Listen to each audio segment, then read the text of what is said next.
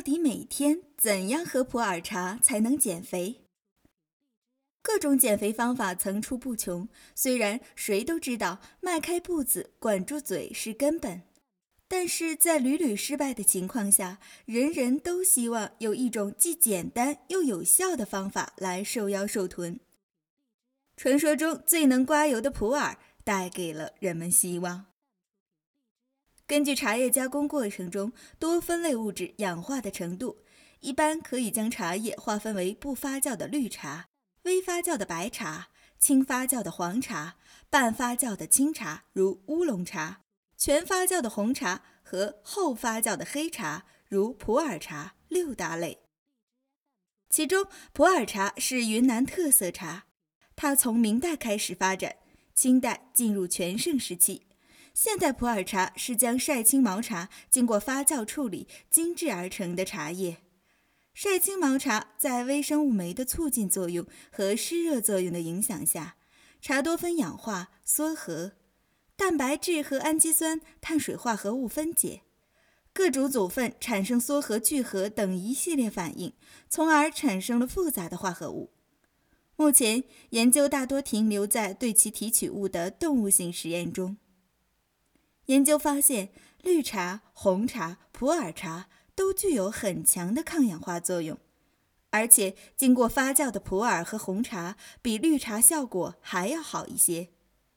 可能在于经过长时间的发酵和储藏，茶叶的化学成分产生了变化，比如普洱茶成分中几乎不含有红茶、绿茶中的单体多酚、茶黄素和墨石子酸。而产生了特殊的多酚类物质。大量的动物实验证明，茶多酚可能影响脂肪细胞和前脂肪细胞的生理功能。整体来讲，目前还不能够提供明确的证据表明茶叶与体重有关联。倒是有法国的一项临床研究表明。中型肥胖者喝含有百分之二十五 EGCG 的绿茶，三个月后体重下降百分之四点六，腰围减小百分之四点五。喝茶后体重减轻可能的机理包括减少能量摄入、增加能量消耗、改变肝脏、肌肉和肠细胞活力等。然而，这些都跟具体成分的剂量、摄入方法有关。所以，对于你来说，不妨试一试我提供的这种普洱茶减肥法。早餐之后，在出门前喝一大杯淡普洱茶，大概四百毫升；中午吃饭的同时喝一杯浓普洱茶，大概三百毫升；饭后开始半个小时的散步或者其他有氧运动；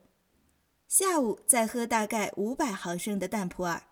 这样既不会影响睡眠，又有助于延缓饭后血糖升高，减少大量胰岛素使得脂肪堆积的情况。总之，减肥的关键的确是减少全日膳食能量摄入，增加运动，通过一些尝试找到最适合自己、能够坚持的方法，才是最好的。